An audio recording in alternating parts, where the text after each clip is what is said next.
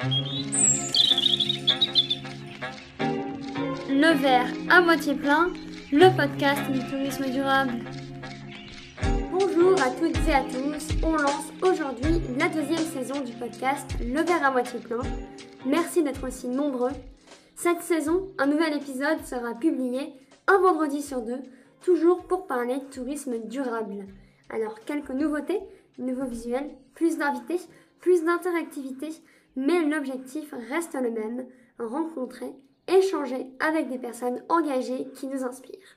Ensemble, nous trouverons les pistes d'un tourisme plus durable. Bonjour et bienvenue dans ce premier épisode de la deuxième saison du verre à moitié plein. C'est un plaisir de vous retrouver après un mois sans podcast. Donc on débute la saison par un spécial rentrée où on vous présente une application de challenge écologique à jouer entre amis, en famille et même avec ses collègues. Alors pour participer à ce jeu, nous sommes en compagnie de trois invités Marie, qui est campus manager chez Atom, une communauté d'entreprises à Toulouse. Bonjour. Yulia, euh, qui est chargée d'études marketing et label RSE chez Guidap, qui est un logiciel qui aide à la gestion euh, des bases et des parcs de loisirs. Exactement. Et puis euh, notre expert, Christian, qui est le cofondateur pardon, de l'application Ma Petite Planète, et qui sera là pour nous expliquer le concept de l'appli et puis pour nous guider euh, dans le challenge en nous apportant toutes ses connaissances sur l'écologie. Donc bienvenue, euh, bienvenue tout le monde. Merci. Merci. Donc euh, on va pas jouer en réalisant les challenges de l'application puisque vous le comprendrez tout à l'heure mais c'est un petit peu compliqué en podcast. Par contre on a créé 14 questions qui sont inspirées des défis de la dernière édition du jeu. Donc chaque question correspond à une thématique en lien avec la durabilité, alimentation, déchets, énergie, etc. L'objectif est très simple, prendre soin de la planète et en apprendre plus sur le développement durable en s'amusant. Mais avant de commencer à jouer, Christian, j'ai quelques petites questions à te poser sur ma petite planète pour mieux comprendre ce qui nous attend. Oui.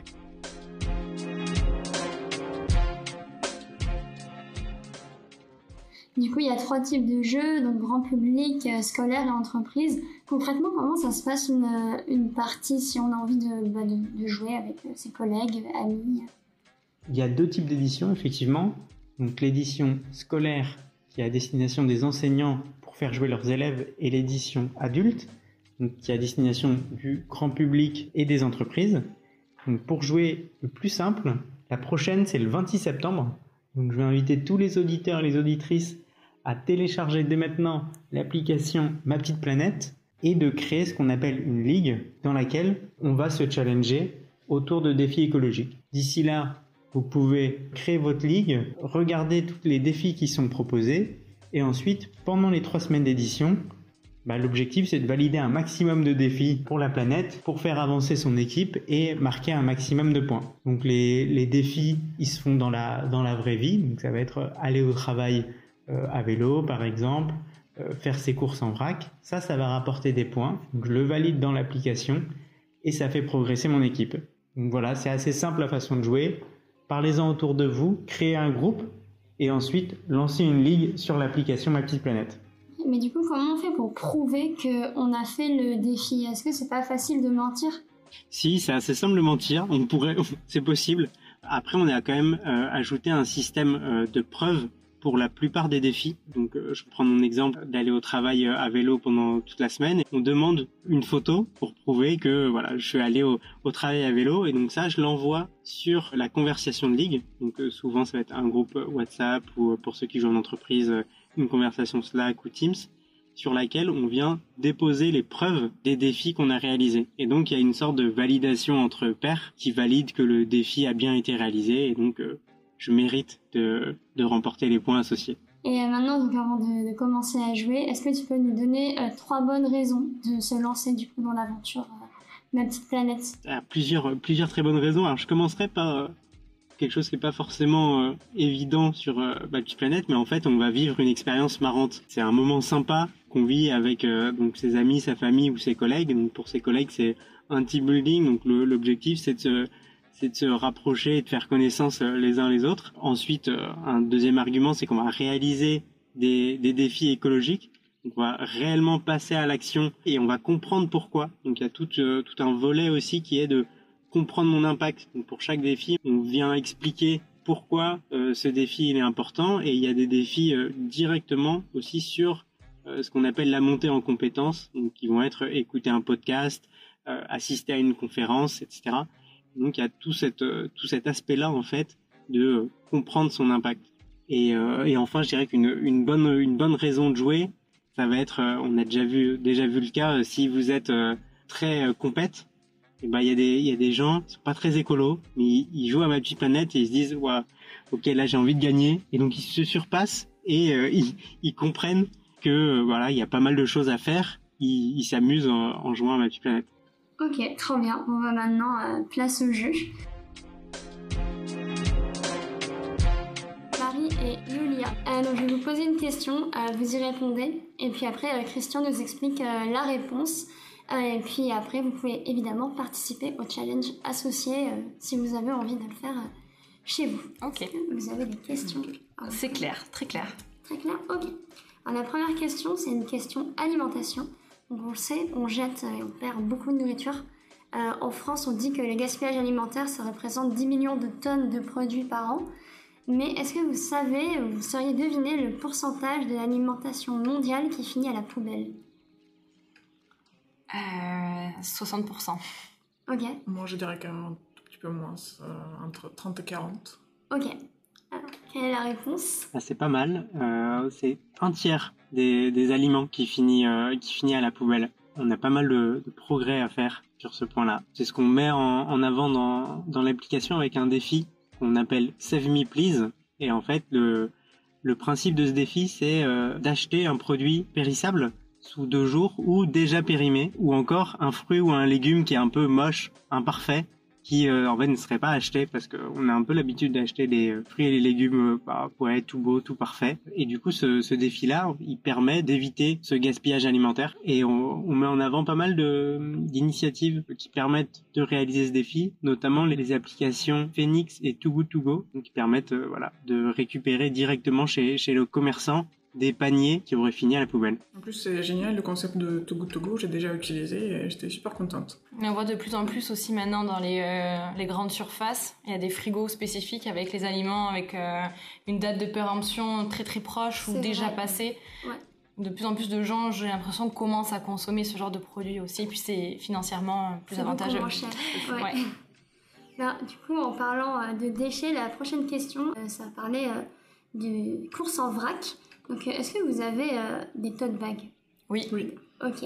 Euh, donc ma question c'est la suivante. Est-ce que vous pensez que faire ses courses en vrac avec un tote bag, ça permet de faire du zéro déchet? Alors ben, Je suppose que oui quand même. On utilise moins d'emballage plastique proposé par les producteurs par exemple. Ça évite de surproduction de plastique et tout le reste. Et tout dépend si tu es avec tes propres tote bags que tu réutilises à chaque fois, oui. Mais si tu réutilises des de nouveaux tote bags à chaque fois, je sais que ça consomme énormément de fabriquer des tote bags.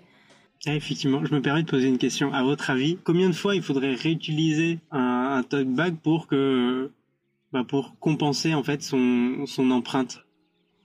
Oh. Allez, lancez-vous au hasard, sinon. Allez, mille fois. Je sais pas, euh, non, peut-être pas autant. Allez, on va dire, je vais couper la porte 500 fois. D'après le, plusieurs études, il faudrait le réutiliser 7000 fois. Ah oui oh ouais, Donc si on le perd au bout d'une semaine, en général, on l'a pas utilisé 7000 fois, notre tote bag. Mais, euh, mais ça, c'est d'un point de vue carbone. Mhm. Donc euh, effectivement, donc d'un point de vue carbone, il faudrait réutiliser 7000 fois. Par contre, si on regarde d'un point de vue déchets et ouais, déchets plastiques, il y a un énorme intérêt à euh, faire ses courses en vrac. Et, euh, et donc c'est pour ça que qu'on le met en avant nous dans, dans l'application. S'habituer à faire ses courses sans emballage plastique du moins, ça a un, ouais, un impact énorme sur euh, tout, le, tout le plastique qui peut se retrouver dans les océans ou dans des énormes décharges en Afrique ou en Asie. Ok. Mm, intéressant. Mm. Question à mobilité. Est-ce que vous avez une idée de la quantité de CO2 que peut émettre un trajet de 20 km à vélo? À vélo, bah très peu. Très très peu. Ok. Bah voir... Euh... Enfin si, il doit y avoir forcément un peu, mais... Fait 0 à 1,0. Ouais, très très très très peu à mon avis. allez, on va dire moins de... Allez, un kilo. Un gramme. Non, allez. 200 grammes. 500 grammes. Qui dit mieux? Allez. Non, mais c'est ça, c'est très très faible. Nous, on le met même à zéro. En gros, c'est euh, ça émet 0 kg de CO2 d'utiliser la force de ses jambes et le vélo pour avancer. Donc juste sur l'utilisation. Donc il y a la fabrication du vélo, mais qui est a priori assez négligeable, notamment quand c'est un vélo non électrique. Et si on compare à la voiture, la voiture c'est 3,8 kg pour un trajet de 20 km du coup. Le vélo c'est très connu mais c'est un moyen essentiel pour se déplacer donc voilà, nous on le met en avant dans les défis, donc faire 20 km à vélo. Et on propose aussi d'aller au travail euh, à vélo. Il y a de plus en plus de, solutions. Là, euh, il y a une boîte dans l'écosystème toulousain là, qui s'appelle Nuvo. Il propose de la, des, vélos euh, à la place des voitures de fonction, donc des vélos de fonction. Et aussi, nous, on a une entreprise dans la communauté qui s'appelle Morio. Et en fait, ils font des traceurs GPS et de l'assurance parce qu'apparemment, un des premiers freins pour les personnes d'acheter un vélo, c'est de le se faire voler. Donc il y a plein de solutions et d'entreprises qui existent pour bah, favoriser la mobilité à vélo. Donc c'est cool. Maintenant, on va passer à une question énergie. Donc, avec la chaleur qui fait en ce moment, je pense qu'on utilise nos congélateurs pour manger des glaces stocker des glaçons, etc. Et les congélateurs, on sait qu'il faut penser à les dégivrer euh, de temps en temps. Mais est-ce que d'après vous, c'est écolo de dégivrer euh, son congélateur euh, ou pas? ah oui, je crois qu'il faut le dégivrer parce que si on le fait pas, ça consomme plus d'énergie et du coup, c'est pas du tout écologique. je pense qu'il doit plus forcer quand on le nettoie pas à un moment donné donc euh, je pense que ouais, c'est plus écolo de le dégivrer. Euh, ok. Qu'il y ait moins de glace. Ouais, bah c'est exactement ça. C'est une très bonne idée même de dégivrer son congélateur. On dit que chaque demi-centimètre de givre augmente la consommation du congélateur de 30%. Et ça arrive assez vite. Pour ouvrir euh, votre congélateur, en général, bah, il y a une couche de givre régulière qui, qui apparaît et donc ça vaut le coup de le dégivrer dès que dès que vous avez 2 à 3, 2 à 3 mm de givre. En fait, ça s'explique parce qu'on a un transfert thermique entre euh, l'air à l'intérieur et le système de réfrigération. Et le fait d'avoir de la glace entre les deux, bah, ça fait un isolant. Donc euh, il faut plus d'énergie pour maintenir la température euh, au même niveau à l'intérieur. Et donc c'est pour ça qu'on dépense plus d'énergie si on a du givre dans, dans son congélo. Allez, ce soir on dégivre les congélos. Parti. Euh, maintenant, euh, question biodiversité. Il y a un défi, c'est de passer un minimum 30 minutes par jour en contact de la nature pendant une semaine. Euh, parce qu'avec nos métiers, on est de plus en plus sédentaires. Et la question c'est, est-ce que vous avez une idée de combien d'heures par jour passent les adultes français en moyenne à des activités sédentaires? Je crois que 8-9 heures. Hein. Bah, plus qu'une journée de travail, parce qu'à mon avis, quand tu rentres chez toi, il y en a plein qui se mettent devant la télé. Ouais. Ouais, 10 heures par jour. c'est un bon ordre de grandeur. On est à un peu moins que ça. On est à 6h35 par jour. Alors je pense que ça dépend des activités effectivement de travail. Tout le monde n'est pas forcément du coup sédentaire dans son travail. Mais, euh, mais 6h35 du coup euh, sur, euh, sur 24 heures dans une journée, on est quand même à, un quart de notre journée assis, sans bouger. C'est ça la, la, définition. Et ça non seulement bah, ça a un impact, bah, ça a un impact sur sa sur sa santé en fait, sur ça favorise les maladies cardiovasculaires, le diabète, certains cancers. Et en fait, il y a des conseils bah, tout simples qui disent de, de, se lever toutes les deux heures, ça augmenterait l'espérance de vie. Et du coup, nous, au-delà de ça, on propose, donc, comme tu le disais, Elise, de passer du temps au contact de la nature. Là, le défi, c'est de passer 30 minutes pendant 5 jours, du coup, au contact de la nature et on peut le faire euh, sur euh, plusieurs moments. Donc ça peut être le matin, pendant la pause déj ou en fin de journée. Tout simplement d'aller dans les parcs, aller en forêt si c'est possible. Et donc on propose, on propose ce défi. Et après il y a plein de choses à imaginer. On peut très bien essayer de se dire ok cette fois-ci euh, cette réunion on est on est tous là, on n'a pas forcément besoin de se partager, montrer ce que je fais à l'écran, etc. Et ben on peut aller faire une une réunion dehors euh, en marchant ou, euh, ou se, être posé dans un parc. Il y a pas mal de choses à, imaginer pour se reconnecter euh, à la nature. Là, on a parlé du coup des métiers sédentaires, on va parler des technologies, puisqu'on les utilise aussi tout le temps. Qui de la Wi-Fi ou de la 4G est la plus polluante? 4G. Moi, j'aurais dit 4G aussi. Ouais. Ouais, effectivement, c'est la 4G qui est plus polluante. Ça consomme plus d'électricité pour le même nombre de gigas de données. La Wi-Fi, ça consomme 10 fois moins que la 4G. Et l'ADSL, donc euh, même si on est en, ADSL plutôt qu'en fibre, et eh ben ça ça consomme aussi moins que que la 4G. Et du coup nous on a un, défi, c'est de couper la 4G pendant 48 heures. Ça peut paraître un peu radical, Mais en fait, quand je suis chez moi ou au travail, bah, j'ai accès au Wi-Fi et bah, du coup, ça me force à utiliser le Wi-Fi. Et même au-delà de ça, on arrivera à, se débrouiller sans 4G. Plus besoin de mon téléphone pour trouver le bon itinéraire. Je vais comprendre où, aller. Peut-être envoyer des SMS comme on faisait plus souvent pour retrouver les gens. Ça permet de bah, de plus être aussi en fait tout simplement sur euh, sur son téléphone. On va changer complètement de sujet, on va parler de DIY, parce que je pense qu'on a tous déjà essayé euh, d'en faire. Parce que là, du coup, le, défi, c'est euh, fabriquer un, objet soi-même, un produit ménager, etc. On va parler du coup de dentifrice, là, parce que dans les dentifrices industriels, il y a un produit qui fait 10% de la composition, qui vient finir sa course dans les eaux. Euh, les océans, euh, etc., et qui vient les polluer. Euh, ma question est, est-ce que vous pourriez deviner de quel produit s'agit-il? C'est 10%. Ah, je sais pas du tout. C'est des produits un peu abrasifs qui aident pour nettoyer du coup les, les gencives. Ouais, je sais pas du tout. Ok, alors Christian. Alors du coup, ce produit mystérieux, ce sont des microplastiques. Du coup, ils sont utilisés pour euh, effectivement, comme tu disais, Elise, pour le côté abrasif. Donc il y a 10% de microplastiques qui terminent entre nos gencives et euh, également qui contaminent les eaux. Il faut savoir que les microplastiques, c'est euh, le plastique le plus difficile à traiter et nettoyer parce qu'il est minuscule. Donc c'est tout l'avantage de, faire euh, ces produits, ces produits soi-même. Et même si on n'arrive pas à le faire soi-même, il y a des alternatives et des produits naturels zéro déchet qui sont proposés. Donc on peut aussi se tourner vers ces solutions-là. Dans, le même ordre d'idées, c'est la question vraiment spéciale euh, radin. Est-ce que vous pouvez nous citer un geste euh, écolo euh, qui permet d'économiser de l'argent en même temps que de faire du bien à l'écologie? Alors, par exemple, pour euh, aller au travail euh, en vélo, ben, les stations Vélib à Toulouse, euh, si on les prend pour le trajet de moins de 30 minutes, ça nous revient gratuit si on a l'abonnement sur l'année qui coûte à peu près 20 euros. Ouais, c'est ça. Mm. Donc, du coup, ça revient beaucoup moins cher que prendre le transport en commun, même, et encore moins cher que payer l'essence pour la voiture. Et on a moins peur qu'on nous vole le vélo aussi. c'est vrai, ouais. C'est pas mal. Il faut trouver aussi, je sais pas, si tu penses pas DIY, euh, fabrication de produits, comme on parlait tout à l'heure. Donc quelque chose qui nous coûterait rien du tout Moins cher. Au moins cher pas, pas, forcément rien du tout, mais un peu, un peu moins cher. Euh, je sais pas si ça coûte aussi cher ou moins cher. Euh, moi, par exemple, j'utilise du savon solide exactement l'exemple que euh, j'avais aussi. Donc du coup, ça évite d'acheter euh, bah, des contenants en plastique, euh, surtout quand on a des démêlants, des shampoings, etc. donc c'est déjà plus naturel au niveau de la composition. Il n'y a pas de plastique et c'est pas non plus très excessif. Ouais, c'est vraiment l'exemple que j'allais donner parce que du coup tu l'utilises plus longtemps. J'ai lu dans tes pensées. Voilà, c'est ça. Est-ce que tu as d'autres exemples, Christian?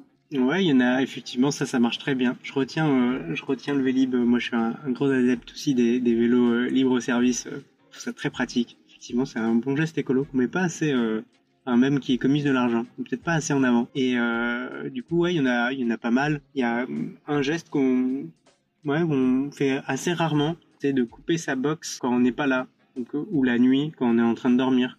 Donc ça diminue notre consommation électrique. Après, il y a plein d'autres, plein d'autres gestes. Je dirais que le peut-être le premier geste, ça serait de, c'est une règle qui est, une règle qui existe, la règle des 5 R. Le premier, c'est refuser. Est-ce que j'en ai vraiment besoin? Et si j'en ai pas besoin, je refuse d'acheter. Ensuite, c'est réduire. Donc, euh, pareil. Est-ce que, si j'en ai besoin, est-ce que je peux pas euh, utiliser moins de quantité? Donc, pour n'importe quel, euh, n'importe quel objet. Donc, une fois qu'on a réduit, recycler. Recycler, ça va être l'avant-dernier. J'en oublie un. Je dirais recycler et, rendre, rendre ensuite à la terre. Donc, ça va être composté, etc. Maintenant, une question un peu plus euh, historique, euh, une question à choix multiples. Euh, quelle pratique était le BABA dans les années 1950 en France? Donc, trois propositions. les bouteilles et emballages consignés, le recyclage systématique des bouteilles en verre et l'usage des bouteilles en verre, car il n'y avait pas de bouteilles plastiques à l'époque. Moi, je dirais le troisième. Moi, je dirais le premier. Le premier et le troisième Ok. Alors, quelle est la bonne réponse? Alors, du coup, c'est les bouteilles et emballages consignés. Donc, en fait, la pratique, elle a complètement disparu en France euh, au profit du plastique. Euh, c'est beaucoup mieux de réutiliser une bouteille en verre plutôt que de la recycler ou jeter. C'était ça le troisième R qui manquait, réutiliser. Voilà, c'est parfait. On l'a retrouvé. Ça permet d'éviter euh, beaucoup d'émissions de CO2. Le processus en fait de recyclage du verre, il est euh, quand même très émetteur, comme un peu toutes les, tous les autres matériaux, très émetteur, émetteur en gaz à effet de serre. On propose des défis militants où on va aller en fait suggérer à l'équipe municipale des bonnes pratiques, des recommandations pour rendre la ville plus plus écolo. Et donc ça peut être mettre en place le système de consigne. On y revient vachement sur ça aussi. Hein. Les restaurations, euh, on peut aller des... le bouche à louche qui est à côté. Je sais pas si tu connais, à côté de euh, Atom. Euh, place ah de l'Ormont, tu peux manger le midi, c'est des contenants en verre, même le resto ils, le font. Mhm. Ici le Sapiens et c'est consigné. Donc après tu ramènes du coup tes contenants en verre. Euh, et on le fait aussi sur le plastique. les verres sont consignés dans les festivals, euh, les fêtes de village, etc., les, les, férias. Tu peux du coup rendre le verre, donc même si c'est en plastique, du coup tu pourras quand même le réutiliser après nettoyage. Mais euh, ouais, ça, on, y revient vachement. on n'a plus qu'à aller à la mairie de Toulouse voilà, pour demander de place des consignes. autre question à choix multiples. combien de CO2 un Français moyen émet-il par an? Donc vous avez 1000 tonnes, 100 kilos, 5 kilos ou 10 tonnes 10 tonnes. Ouais, je pense que c'est beaucoup. Euh, 100 kilos ou 10 tonnes Allez, je vais dire 100 kilos. 100 kilos, ok. Alors du coup, la bonne réponse est 10 tonnes de CO2 par an. Dit comme ça, c'est pas forcément euh, très parlant. Il faut voir, c'est que si on veut atteindre la neutralité carbone en 2050, il faudrait atteindre 2 tonnes par habitant par an. Donc faut euh, diviser par 5 notre empreinte carbone. Donc c'est un sacré euh, sacré défi qui est, qui est devant nous, mais qu'il faut absolument absolument relever. Il a un peu d'autopromo chez Flokeo. On a mis en place une calculette euh, CO2. Vous pouvez calculer votre empreinte carbone. C'est un geste hyper important pour bah, comprendre en fait quand on fait son, son calcul d'empreinte carbone personnelle. C'est c'est important de voir en fait là où on peut s'améliorer et parfois c'est c'est pas pas forcément là où on pense. Maintenant, il nous reste donc deux dernières catégories euh, à explorer. Donc la catégorie solidarité. Est-ce que vous sauriez nous dire le nombre euh, estimé, du moins le nombre de personnes qui sont en situation d'isolement en France, c'est-à-dire des personnes qui ont moins de trois conversations par an, sachant qu'on est environ 68 euh, millions de Français. Euh, 5000 personnes 5000 Je dirais 5 millions. 5 millions Ok, 5 000, 5 millions. Ah ouais, là on est, on n'est pas sur le même ordre de grandeur là. Je me dis que c'est pas possible qu'il y en ait euh, autant. Enfin. Ouais, ça paraît. Je pense qu'on s'en rend pas compte en fait. Trois conversations par an, c'est. C'est très très peu, ouais. Du coup, tu vas nous dire ça. Ouais, effectivement. Donc il y en a 4 millions. J'étais pas loin. Ouais. Ouais, bien joué pour la réponse. Par contre, c'est euh, c'est effectivement une, un chiffre qui est euh, assez triste. Contre ces situations, nous on propose des défis donc dans la catégorie solidarité. Euh, il y en a un qui est donc sur euh, partager euh, une boisson chaude ou un repas avec un sans-abri et échanger. Et est-ce qu'il y a des associations vers lesquelles on peut se tourner pour, faire ça? Ouais, il y a pas mal d'associations, on peut les remercier. Je pourrais en citer plusieurs. Donc, il y a Entourage, la Chorba, les Escales Solidaires, les Petits Frères des Pauvres. Vous pouvez aussi aller faire des, des maraudes, comme on dit, avec la Croix-Rouge, qui est très grosse association très connue, mais il y a, pourrait euh, vous trouver pas mal de pas mal d'associations autour de chez vous qui, euh, qui organisent. Alors, du coup, maintenant, la dernière question, euh, c'est dans la catégorie mythique. ça parle d'une activité que vous avez peut-être fait à l'école primaire si vous habitiez à la campagne. c'est le land art. du coup, est-ce que vous savez, vous savez ce que c'est? Tu me dis land art. Non, pas du tout. Est-ce que vous pouvez essayer de deviner ce que ça peut être à votre avis? Land art Ouais, land donc euh, LND comme paysage, landscapes, et art comme l'art. De l'art avec des objets recyclés? Mm J'ai dit tout à l'heure un indice, c'était que euh, à l'école primaire, si vous habitiez un petit peu à la campagne. Qu'on ramasse des choses de la nature et des fait euh, des, objets artistiques avec. Ouais, c'est ça. Ouais. Question a sûrement meilleure euh, définition, mais ouais. Ouais, non, mais c'est exactement ça. Voilà, c'est euh, land art. En fait, c'est euh, donc un art qui utilise tous les matériaux que nous offre la nature pour créer une œuvre d'art. Et donc nous, il y a un, des défis mythiques donc, qui change à chaque à chaque édition, mais qui est de réaliser une œuvre d'art avec les matériaux qu'on trouve dans, dans la nature en équipe. Donc on propose ça vraiment de faire ça à plus de 8 personnes et de réaliser une œuvre d'art. C'est une façon de sensibiliser les autres. Donc ça va être ses coéquipiers avec qui on va faire cette œuvre d'art et après tous ceux qui peuvent qui peuvent l'avoir. Ça peut être une activité de team building organisée par Atom. Effectivement. On va aller dans les bois et faire de l'art tous ensemble. Ah, voilà, du coup, c'est la fin. On a fait le, tour des questions et des 14 thématiques. J'espère que ça vous a plu. Ouais, c'était super. Merci beaucoup. Ouais, en plus, on apprend de manière ludique, donc c'est cool. Ah, merci en tout cas d'avoir été avec nous euh, aujourd'hui pour jouer à ce jeu. C'était vachement sympa de faire un, épisode un petit peu plus interactif euh, comme ça. Et du coup, je vous dis euh, à dans deux semaines. Et puis d'ici là, comme d'habitude, n'oubliez pas de voir le verre à moitié plein. Merci à tous. Merci beaucoup. Au revoir. Au revoir. Au revoir. Merci, au revoir. Salut, c'est Elise du montage. Euh, je vous informe que la Team Flokeo participera à la prochaine édition du challenge le 26 septembre. Donc n'hésitez pas à suivre toutes nos aventures en story sur le Instagram de Flokeo.